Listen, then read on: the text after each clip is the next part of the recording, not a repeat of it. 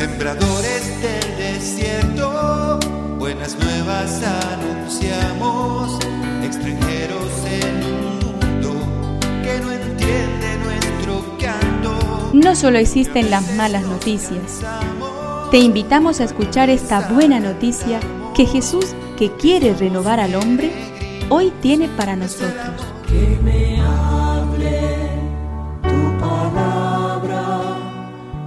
Necesito hoy, Señor, de tu alimento. Hoy en todo el mundo se escuchará esta palabra. Juan 9 del 1 al 41. Jesús al pasar vio a un hombre ciego de nacimiento. Escupió en la tierra, hizo barro con la saliva y lo puso sobre los ojos del ciego diciéndole, Ve a lavarte a la piscina de Siloé, que significa enviado. El ciego fue, se lavó y al regresar ya veía. Los vecinos que antes lo habían visto mendigar se preguntaban, ¿no es este el que se sentaba para pedir limosna? Unos opinaban, es el mismo. No, respondían otros, es uno que se le parece. Pero él decía, soy realmente yo. El que había sido ciego fue llevado ante los fariseos. Era sábado cuando Jesús hizo barro y le abrió los ojos. Los fariseos a su vez le preguntaron cómo había llegado a ver. Él les respondió, me puso barro sobre los ojos, me lavé y veo. Algunos fariseos decían, ese hombre no viene de Dios porque no observa el sábado. Otros replicaban, ¿cómo un pecador puede hacer semejantes signos?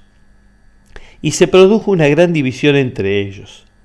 Entonces dijeron nuevamente al ciego, ¿y tú, qué dices del que te abrió los ojos?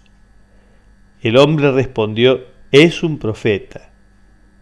Ellos le respondieron, tú naciste lleno de pecado ¿Y quieres darnos lecciones? Y lo echaron.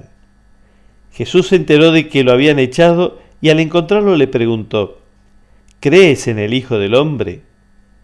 Él respondió, ¿quién es, Señor, para que crea en él? Jesús le dijo, Tú lo has visto, es el que te está hablando. Entonces él exclamó, Creo, Señor, y se postró ante él. espíritu,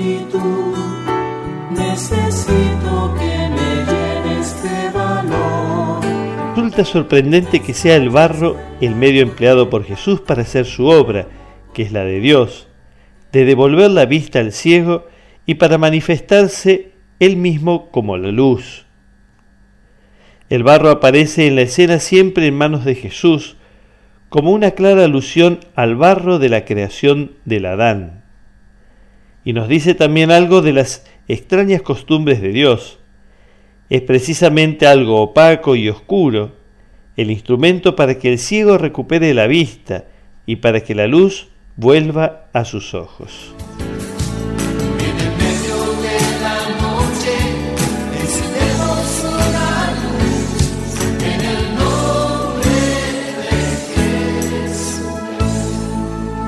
es una contribución de la parroquia catedral para este tiempo en que Dios quiere renovar a su pueblo.